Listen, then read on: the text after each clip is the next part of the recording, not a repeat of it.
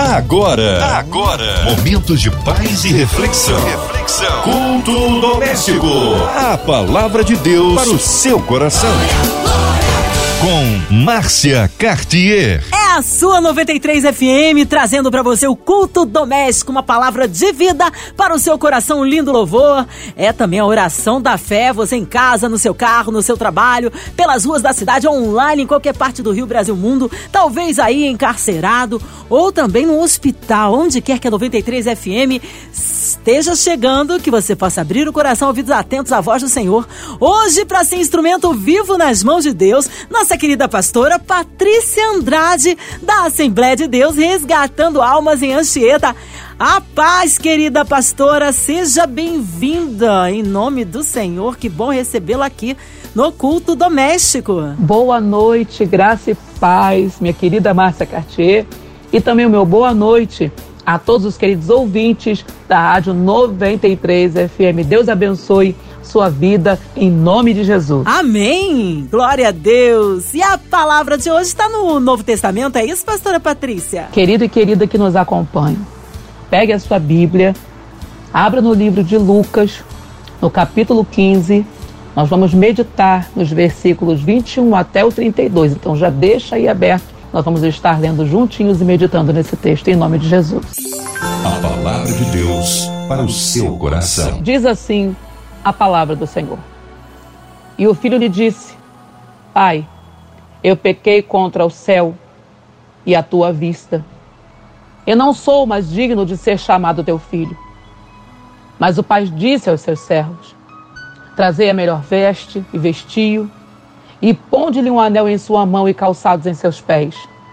E trazei aqui um novilho cevado e matai-o, e comamos e alegremos-nos, porque este meu filho estava morto e vive novamente. Tinha se perdido e foi achado. E eles começaram a alegrar-se. Ora, o seu filho mais velho estava no campo e, vindo, ao aproximar-se da casa, ele ouviu a música e as danças. E ele chamou um dos servos lhe perguntou o que significavam aquelas coisas. E ele lhe disse: O teu irmão chegou. E teu pai matou o novilho cevado porque ele o recebeu são e salvo. E ele se irritou e não queria entrar. Portanto, saindo o pai lhe rogava. E ele respondendo disse ao pai: Eis que te sirvo há tantos anos. Em nenhum momento eu transgredi um mandamento teu. Contudo, tu nunca me deste um cabrito para que eu pudesse me alegrar com os meus amigos. Mas vindo este teu filho, que desperdiçou os seus bens com as prostitutas, mataste-lhe o novilho cevado. Ele disse, o pai, filho, tu sempre estás comigo. E tudo quanto eu tenho é teu. Mas era necessário fazer festa e regozijarmos-nos porque este teu irmão estava morto e vive novamente. Tinha se perdido e foi achado. Aleluia. Esse texto é uma parábola que o próprio Jesus contou. E toda parábola de Jesus tem um ensinamento precioso a ser aprendido. Temos que entender que Jesus está falando sobre uma família. Deus é Deus de família. No Éden, o próprio Deus viu que não era bom o homem viver só e lhe deu Eva como adjutora. E este casal recebeu de Deus a palavra da multiplicação, porque ao multiplicar-se a humanidade também haveria a multiplicação de famílias. Deus declarou em Gênesis 12, versículo 3, na parte B, que em Abraão seriam benditas todas as famílias da terra porque o desejo de Deus é abençoar e prosperar todas as famílias. Deus. Deus não é Deus de dissolução e nem de extinção familiar. E certamente há uma bênção sobrenatural liberada da parte de Deus em Cristo para sua família. Creia nisso. Essa família de Lucas 15 ela estava debaixo de uma bênção familiar liberada para todos que são descendência de Abraão, inclusive por adoção em Cristo Jesus. A minha família, a sua família, são famílias que em Cristo passam a fazer parte do reino. E por isso essa bênção de Abraão também está liberada sobre a tua casa e sobre a minha casa, em nome de Jesus. Mas apesar dessa bênção também ser um direito desta família que o texto cita, esse texto também me mostra um momento conturbado que essa família vive. E eu preciso entender que famílias, famílias vivem momentos conturbados. É necessário entender que nenhuma família é perfeita. E que se você exigir perfeição da sua família, você vai se frustrar. Porém, se você perceber que não somente a sua família, mas todas as famílias da terra vivem momentos conturbados, você vai ter a oportunidade de entender que um momento conturbado é só um momento. Está acontecendo agora, mas vai passar. E também precisamos entender que se tem um momento conturbado acontecendo, nós precisamos trabalhar para que eles sejam os menos intensos possível. E também precisamos trabalhar para que eles não sejam recorrentes, não vivam se repetindo. Também é necessário entender que todo momento conturbado traz um ensinamento e uma oportunidade de reposicionamento dos membros da família para que ela possa viver um tempo de cura e de restauração. Todo momento conturbado traz à tona uma dor, todo momento conturbado traz, traz à tona um problema. E toda vez que algo vem à tona, é a oportunidade de ser tratado. E toda vez que é tratado em Deus, nós temos a oportunidade de ver essa dor que veio à tona, essa ferida que veio à tona, receber cura da parte do Pai, para que a nossa família se fortaleça, se fortaleça e prossiga, possa ir adiante. Na família que o texto cita, o momento conturbado se inicia com a atitude de rebelião de um filho contra seu pai. O texto diz, no versículo 12, que o rapaz pede que o pai lhe entregue tudo o que lhe pertence, sendo que seu pai estava vivo e ele ainda não tinha direito a receber herança, a não ser que o pai consentisse com isso. Mas o pai faz o que o filho pede. E dias depois esse jovem, ele vai embora vai para um lugar longínquo e gasta toda a herança que recebera dissolutamente. E dissolutamente quer dizer que ele gastou com libertinagem e com devassidão. Bens materiais usados de maneira desenfreada, sem sabedoria, sem previsão de uma nova provisão futura, certamente podem fazer com que a pessoa que assim age tenha um rápido empobrecimento e talvez até a falência financeira. O fim do recurso. E é o que ocorre com esse jovem. Ele perde tudo o que tinha ao ponto de se tornar empregado de uma fazenda de porcos. E finalmente ele percebe seu nível de ruína ao notar que os porcos se alimentavam melhor do que ele, que os porcos tinham um tratamento melhor do que ele estava recebendo naquele momento. E eu estou trazendo esse contexto para você poder entender que existem pessoas que precisam passar pelas perdas, precisam passar por essas dores. E esse jovem precisava passar por isso. Ele era alguém que a única coisa que ele valorizava na vida, eu conjecturo pelo texto, que a única coisa que ele valorizava na vida era o dinheiro, era a riqueza e tudo que ela lhe podia proporcionar. E isso indica o interior emocionalmente empobrecido. Porque tem gente que é tão pobre no seu interior, tão miserável no seu interior porque ela acha que a única coisa que deve ser valorizada e buscada são as riquezas materiais. Mas Jesus nos adverte em Mateus 6, versículos 19 e 20, que nós não devemos buscar o acúmulo de riquezas terrenas, porque essas riquezas terrenas podem ser roubadas pelo ladrão, podem ser destruídas pela traça. E todo o nosso esforço em acumulá-las só trazer frustração. Porém, porém, quando eu entendo, quando eu entendo que eu preciso acumular riquezas no céu, quando eu entendo isso, aleluias, eu passei a entender que existem coisas que têm um valor tão sobrenatural que elas transcendem a terra. E existem pessoas que só percebem isso, só percebem o valor daquilo que tinham depois que perdem.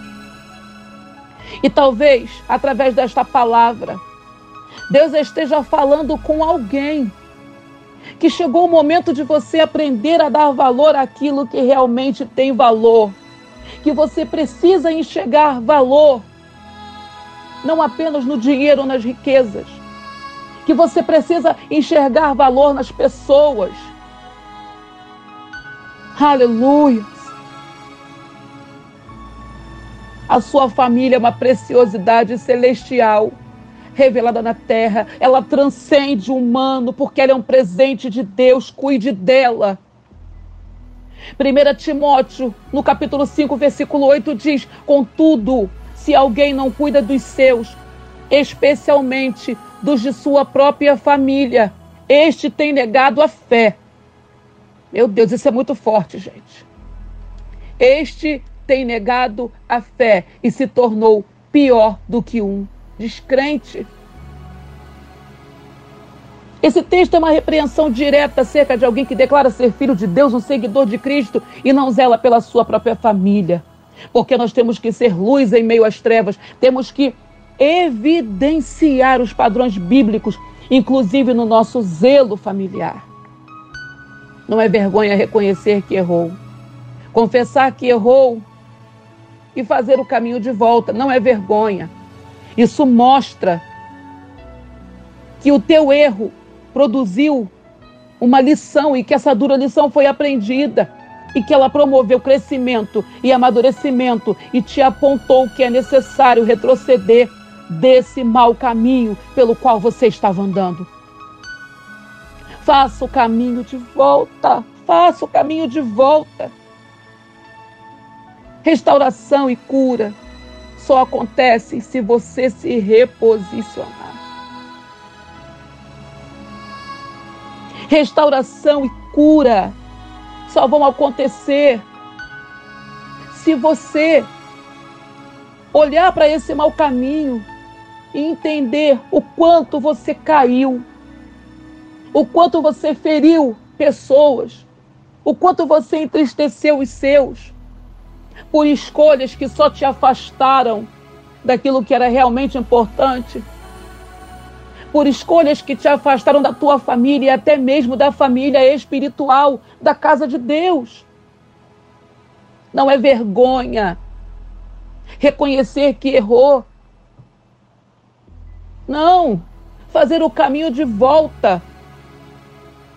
Indica que você é uma pessoa que está recebendo visão e discernimento de Deus acerca de cada uma das suas atitudes.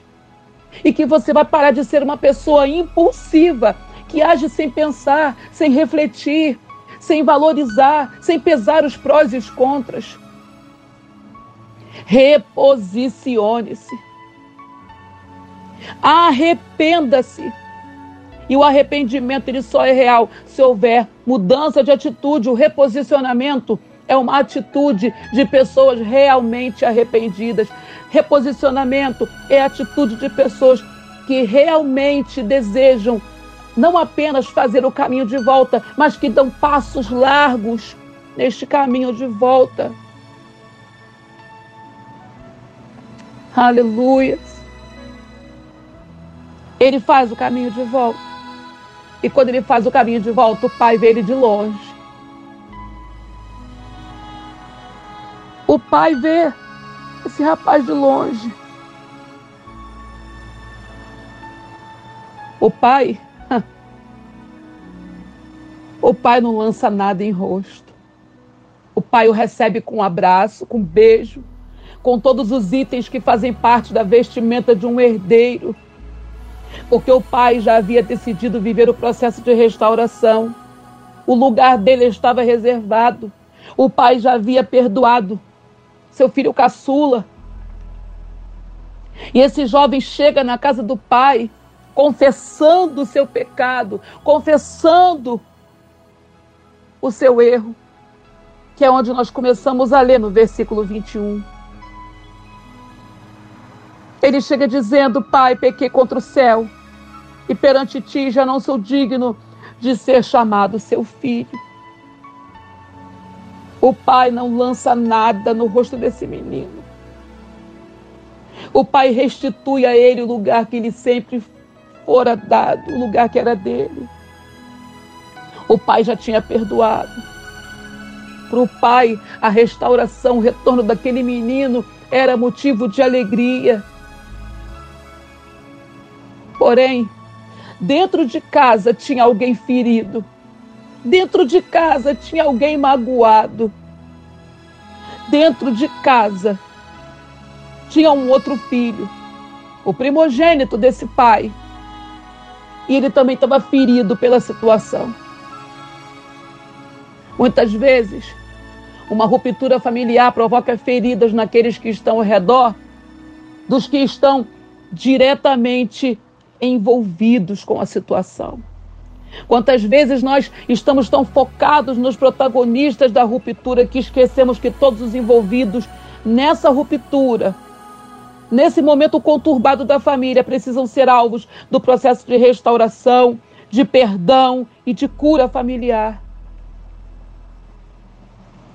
O pai recebe o filho, que faz o caminho de volta, o abraça, o restitui a posição que sempre fora dele, que ele é que abandonara.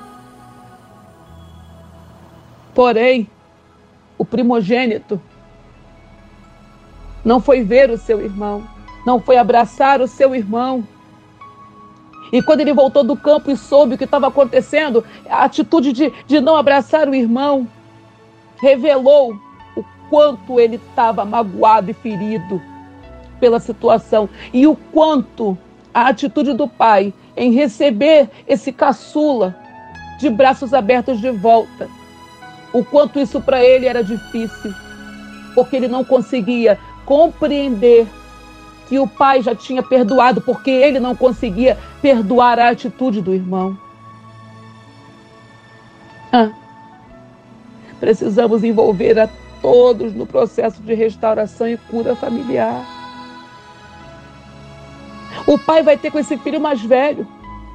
E ele declara todo o ressentimento que ele sentia do irmão. Precisamos falar o que nos feriu, para que em Cristo possamos ser curados. Nos dois últimos versículos dessa passagem que citamos, o pai declara que ele é tão precioso, amado e importante quanto o seu irmão caçula que retornara para casa. Ah, você que está nos ouvindo agora, você mesmo. Essa palavra é para você. Talvez você esteja ferido, mas você é tão amado, querido, precioso, importante quanto quem lhe feriu. O pai, ele não vai poder optar entre você e o outro porque vocês dois são filhos. E quando eu penso nesse texto, eu não penso só em família, eu amplio ele por reino, porque eu também vejo muitos primogênitos feridos, magoados, entristecidos, que não foram embora, mas que se sentem preteridos pelo Pai Celeste e que não conseguem entender porque o Pai não pode escolher entre um e outro. O Pai não pode, porque o Pai ama os dois.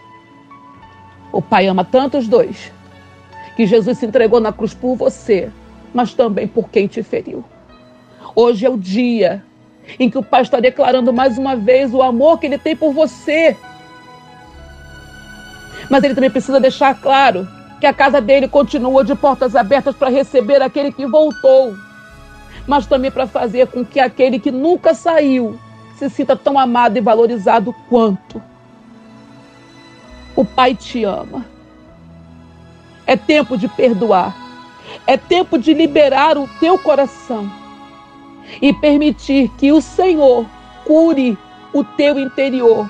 Permitir que em Cristo você receba a cura para a sua alma, a cura para as suas emoções, para que você possa novamente ter unidade com teu irmão, ter unidade com teu pai, a tua casa, seja a familiar ou seja a espiritual, possa viver toda a cura e toda a restauração que Deus tem para ela. Receba essa palavra e a expressão do amor do Pai através de Cristo na sua vida. Em nome de Jesus. Que palavra abençoada, aleluia! Fomos edificados em Cristo, mas neste momento queremos incluir você, ouvinte amado, esteja sozinho acompanhado na oração da fé, incluindo você e toda a sua parentela, toda a sua família, você no hospital, numa clínica, nossos vovôs, nossas crianças, em a cidade do Rio de Janeiro, nosso Brasil.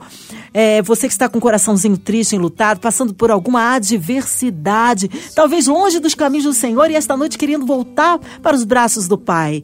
Nós queremos incluir toda a equipe da 93 FM, nossa, nossa irmã Evelise, Marina de Oliveira, André Mari Família, Cristina Xista e Família, nosso irmão Fabiano e Família também a pastora Patrícia, Vida Família e Ministério, nossos pastores, missionários em campo, autoridades governamentais. Que o Senhor abençoe a nossa cidade do Rio de Janeiro, nosso Brasil. Nós cremos um Deus de misericórdia e de poder. Pastora Patrícia, oremos. Pai, no nome de Jesus, eu quero te pedir neste momento que cada pessoa que esteve ao alcance da minha voz durante a ministração da tua palavra seja alcançada com cura, com libertação, que tome a decisão de perdoar aquele que lhe feriu e que por esta decisão famílias possam ser curadas. Também que igrejas sejam curadas, que o teu reino, Senhor, vivencie a cura e a bênção que está liberada no nome de Jesus para cada família e para cada núcleo ministerial que o Senhor tem implantado na terra. Em nome de Jesus, a Senhora. Também oro, Pai, te pedindo neste momento que o Senhor venha abençoar, prosperar, sustentar toda a diretoria da MK Music, da Rádio 93 FM, todos aqueles envolvidos em, Senhor, em fazer com que o teu reino seja abençoado através da palavra, através do rádio, através do louvor. Ó oh, Pai, no nome de Jesus, abençoa e faz prosperar para que o teu nome venha a ser glorificado. Também te peço, ó Pai, neste momento, que o Senhor tenha misericórdia de nós em relação a esta pandemia, porque tu és o Deus que dá e tira vida, e esta pandemia também está no, no teu controle. Então, Pai, em nome de Jesus, nos dá vitória, Senhor, sobre este mal. E não apenas sobre esta enfermidade, mas sobre todo tipo de enfermidade que tem operado na terra. Te pedindo, Pai, que o Senhor venha visitar os enfermos, guardar e sustentar os profissionais de saúde, visitar, senhores enlutados e os aflitos de coração e fazer, Pai, com que em nome de Jesus o teu nome venha a ser glorificado em cada vida. Eu assim oro, no nome de Jesus. Amém e amém.